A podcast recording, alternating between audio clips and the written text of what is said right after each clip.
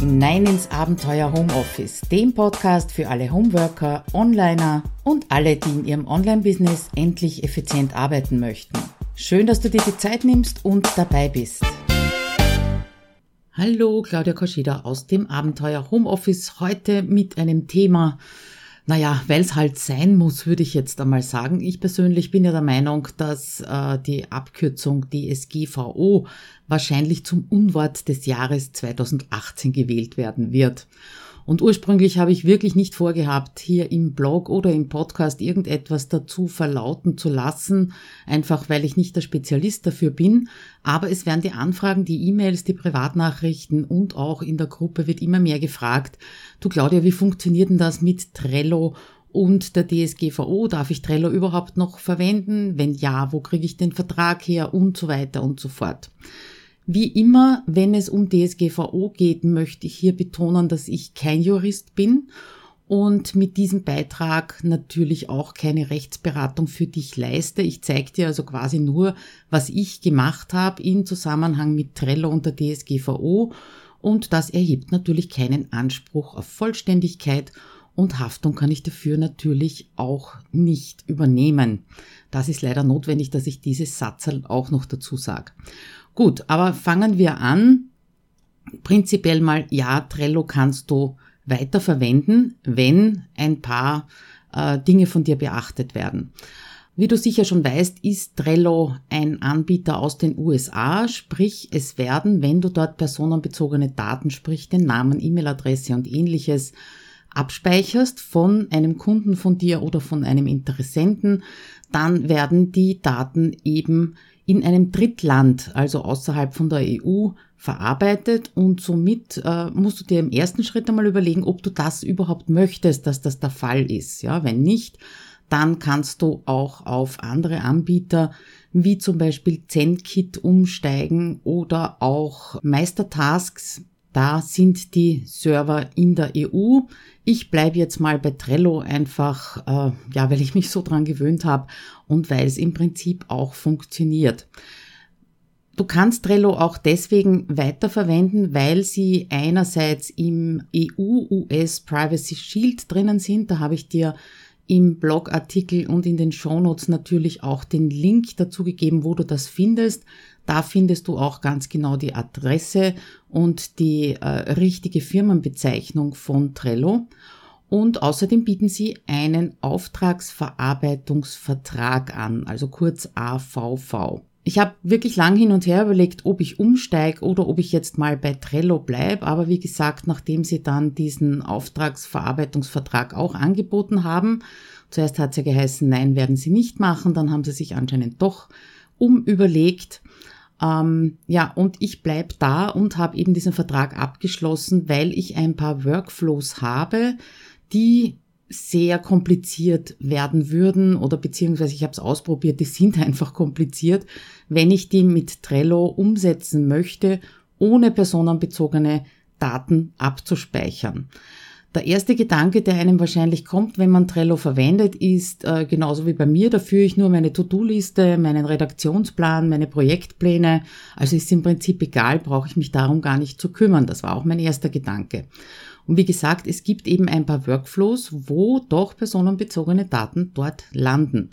Und zwar folgende. Die erste ist meine 1 Minuten To-Do-Liste. Auch wenn sie nur To-Do-Liste heißt, ist mein Workflow einfach der, den habe ich auch schon mal in einem Blogartikel beschrieben, der ist natürlich auch verlinkt in den Show Notes, äh, dass ich E-Mails, die irgendeine Aufgabe beinhalten, ja, sei es, dass ich für einen Kunden was erledigen muss, sei es, dass es eine Anfrage für ein Kennenlerngespräch ist, dass es eine Anfrage für ein Interview ist, um die eben aus meinem Posteingang rauszubekommen. Zero Inbox ist gefragt, schicke ich diese E-Mails an meine To-Do-Liste, an das Board äh, von Trello, in dem eben die To-Do-Liste drinnen ist. Und damit ist ganz klar, dass Minimum die E-Mail-Adresse dort abgespeichert ist, eventuell sogar Telefonnummer, Adresse, Name und so weiter. Und äh, wie gesagt, ich habe das versucht in den letzten Monaten, das irgendwie zu anonymisieren und habe dann diese To-Dos händisch im Kärtchen angelegt mit dem Vornamen und dem ersten Buchstaben des Familiennamens der betreffenden Person, der ich eben irgendetwas erledigen sollte. Ja, und das ist einfach mühsam, das ist unwitzig und daher, wenn auch du diesen Weg gehst, dass du E-Mails an ein Trello-Board schickst, dann musst du Trello eben unbedingt auch einbeziehen in diese Überlegungen äh, hinsichtlich der DSGVO, beziehungsweise musst eben diesen Vertrag mit ihnen abschließen.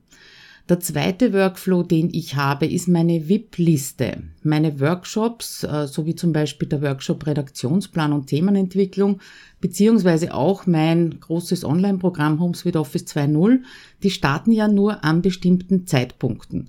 Und äh, wenn ich jetzt Interessenten dafür habe, die mir schreiben, hm, zu dem Termin geht's nicht, aber merk mich bitte vor für den Herbst oder für den nächsten Termin, dann sind das für mich VIP-Interessenten, die ich also nicht über meine Newsletterliste anschreibe, sondern persönlich über E-Mail oder Privatnachricht auf Facebook oder Messenger eben anschreibe. Und natürlich könnte ich das jetzt auch als E-Mail aufheben im, im E-Mail-Programm, aber ja, Trello habe ich so ziemlich alles. Drum habe ich auch meine VIP-Listen auf Trello. Und äh, natürlich habe ich da auch den Namen drinnen, beziehungsweise die E-Mail-Adresse, wenn ich eben per E-Mail zurückschicken möchte oder ich habe ein Printscreen von der Nachricht äh, dort abgespeichert.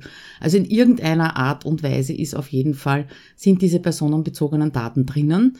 Und auch aufgrund dieses Workflows natürlich gehe ich diesen Vertrag mit Trello ein.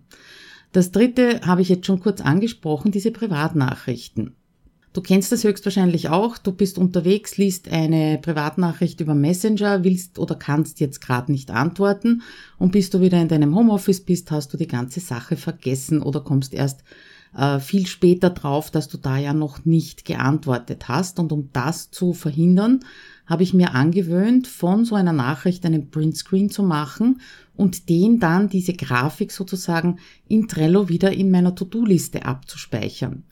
Das ist zwar nur ein Bild, eine Grafik, allerdings auf der Grafik ist natürlich auch erkennbar der Name und auch das Bild desjenigen, nämlich äh, das Profilbild zum Beispiel von Facebook äh, aus dem Facebook Manager.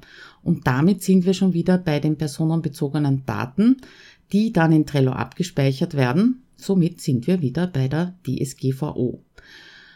Noch einen Workflow habe ich, nämlich ähm, ich habe gesehen in der Projektplanung, also in meinen Projektboards, kommt es auch durchaus vor, dass ich personenbezogene Daten und wenn es nur der Vor- und der Nachname ist, abspeichere, wenn ich zum Beispiel ähm, mit einem Kursteilnehmer noch ein Interview führen möchte oder ähm, um, um Gastartikel bitten möchte oder irgend so etwas in der Richtung, also es geht in Richtung Launchen, in Richtung Marketing, dann könnte ich zwar auch wieder mit Vorname und ersten Buchstaben des Nachnamens arbeiten, aber weil ja die anderen Workflows auch schon zeigen, dass ich diesen Vertrag brauche, mache ich das eben auch aufgrund der Projektplanung. Ja, und zuletzt, äh, das setze ich nicht wirklich um. Also ich habe kein CRM, das ist ein Customer Relationship Management in Trello, aber ich sehe das immer öfter, dass es Anleitungen dazu gibt und auch in meinem Trello-Kurs habe ich das mal gezeigt, dass man mit Trello, mit diesen Listen auch eine Art CRM umsetzen könnte. Und da ist also nicht nur, dass die personenbezogenen Daten natürlich abgespeichert werden von den Interessenten und vielleicht sogar Telefonnummer oder ähnliches, sondern wenn du das als CRM verwendest, dann bitte denk auch unbedingt an die Löschfristen. Achte darauf, dass wenn du ein Angebot gestellt hast und das eben zum Beispiel in Trello abgespeichert hast, ähm, dass wenn das nicht zu einem Auftrag wird, dass du da eben nach einer gewissen Zeit auch dieses Angebot rauslöschen musst. Ja, das sind also meine Workflows. Ich fasse nochmal zusammen. Einerseits die 1-Minuten-To-Do-Liste, meine VIP-Liste, die Privatnachrichten, die ich abspeichere, in der Projektplanung und falls du in Verwendung hast, ein CRM mit Trello. Also all diese Workflows, die erfordern einfach, dass du personenbezogene Daten abspeicherst und damit die ganze Geschichte DSG-konform machen musst. Zu den Speicherfristen vielleicht auch noch, das ist eine Frage, die ich oft gestellt bekomme, wie lang speichert Trello denn meine Daten? Und da ist die Antwort relativ einfach, nämlich so lang bis du sie löscht. Also solange du etwas nur archivierst und nicht löscht, sind die Daten da. Da geht Trello nicht von selber her und fangt an, wild etwas zu löschen. Ich glaube, das wäre uns ja höchstwahrscheinlich auch gar nicht recht. Was heißt das jetzt für dich? In dem Moment, wo du in einem Kärtchen äh, personenbezogene Daten drinnen hast, dann solltest du sie nicht archivieren oder dir eben auch einen Workflow überlegen, zeige ich dir dann gleich, beziehungsweise erzähle ich dir gleich, wie ich das mache, dass diese Kärtchen äh, nicht auf immer und ewig im Archiv verschwinden. Du musst also sicherstellen, dass du regelmäßig jedes Monat, alle drei Monate, alle sechs Monate, je nachdem, wie du das für dich definierst, durchgehst und diese Kärtchen löscht. Das klingt jetzt natürlich auch nach viel Arbeit und darum habe ich mir überlegt, wie ich das in Zukunft mache, habe es also auch schon umgesetzt und ausprobiert. Ich habe mir ein Board angelegt und das Board heißt Löschen. In meiner 1 Minuten To-Do-Liste, da sind natürlich die meisten personenbezogenen Daten drinnen, gibt's immer eine Liste erledigt für jede Woche und am Ende der Woche archiviere ich oder hatte ich früher äh, diese Liste archiviert. Das tue ich jetzt nicht mehr, sondern ich verschiebe sie, wenn die Woche rum ist, auf das Board namens Löschen. Ja, und alle drei Monate habe ich mir eine Wiedervorlage gesetzt, natürlich auch in Trello, dass ich dieses Board komplett lösche. Dadurch habe ich zwar kein Archiv mehr von den Dingen, die ich erledigt habe, aber ganz ehrlich, ich habe noch nie in Trello nachgeschaut, wann ich etwas auf eine Erledigtliste geschickt habe oder geschrieben habe. Wenn das bei dir anders ist, musst du dir natürlich etwas anderes überlegen. Aber nach drei Monaten wird dieses Board gelöscht und damit sind auch alle Kärtchen, die in diesem Board drauf sind, in wiederum den Wochenlisten, mitgelöscht. Und damit ist das ganze System wieder sauber. Ich lege ein neues Board namens Löschen an und die ganze Sache beginnt von vorne. Ja, zu, so viel also zu dem Warum, warum es sinnvoll ist und wie man das abwickeln könnte. Jetzt kommen wir mal zu dem Auftragsverarbeitungsvertrag mit Trello. Die haben das sehr, sehr simpel gelöst. Im ersten Schritt schreibst du eine E-Mail an den Support. Das ist support.trello.com. Ich habe dir im Blogartikel auch einen äh, Text hineingestellt, den du einfach kopieren kannst und dorthin schicken kannst. Damit fragst du eben an um diesen Vertrag. Dann bekommst du eine E-Mail mit einer Aufforderung, das Dokument online zu unterschreiben. Das funktioniert über den Dienst DocuSign. Ich habe jetzt schon ein paar solche Verträge online unterschrieben. Lass dich einfach mit dem, also durch das Menü durchführen. Das ist wirklich äh, fast selbsterklärend. Wenn du das abgespeichert hast, bekommst du wiederum eine E-Mail geschickt und kannst dir das unterschriebene und mit deinen Daten ausgefüllte, ausgefüllte Formular beziehungsweise den Vertrag herunterladen. Ja, da steht dann dein Name drinnen. Mehr ist im Prinzip dort nicht einzugeben. Ja, das ist also der Vertrag. Das geht wirklich binnen fünf Minuten ist die Sache erledigt. Und dann gibt's ja noch das Verarbeitungsverzeichnis. Und wie immer wieder darauf hingewiesen wird, äh, hat das Verarbeitungsverzeichnis direkt nicht unbedingt nur mit dem Tool zu tun, äh, in dem du diese Verarbeitung vornimmst, sondern es geht wirklich um den Prozess. Und ich habe äh, zwei Verzeichnisse angelegt für Trello, weil es zwei unterschiedliche Prozesse gibt. Einmal das Weiterschicken von E-Mails an Trello, an ein Trello-Board und das zweite ist das händische Erfassen von äh, Kontaktdaten beziehungsweise personenbezogenen Daten. Also habe ich zwei Verarbeitungsverzeichnisse angelegt, sicherheitshalber.